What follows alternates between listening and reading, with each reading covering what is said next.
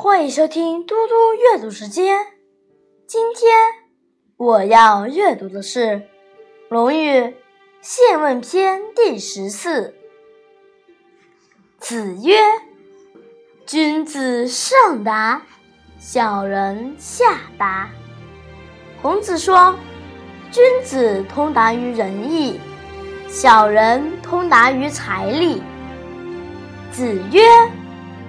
古之学者为己，今之学者为人。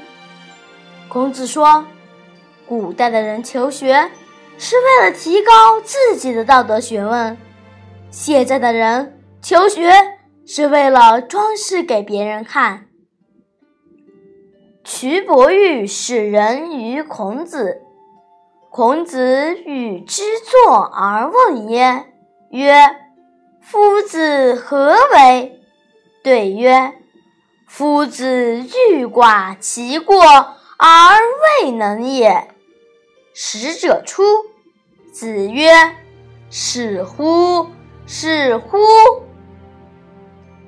蘧伯玉派人拜访孔子，孔子请来人坐下，然后问道：“你们先生近来在做些什么？”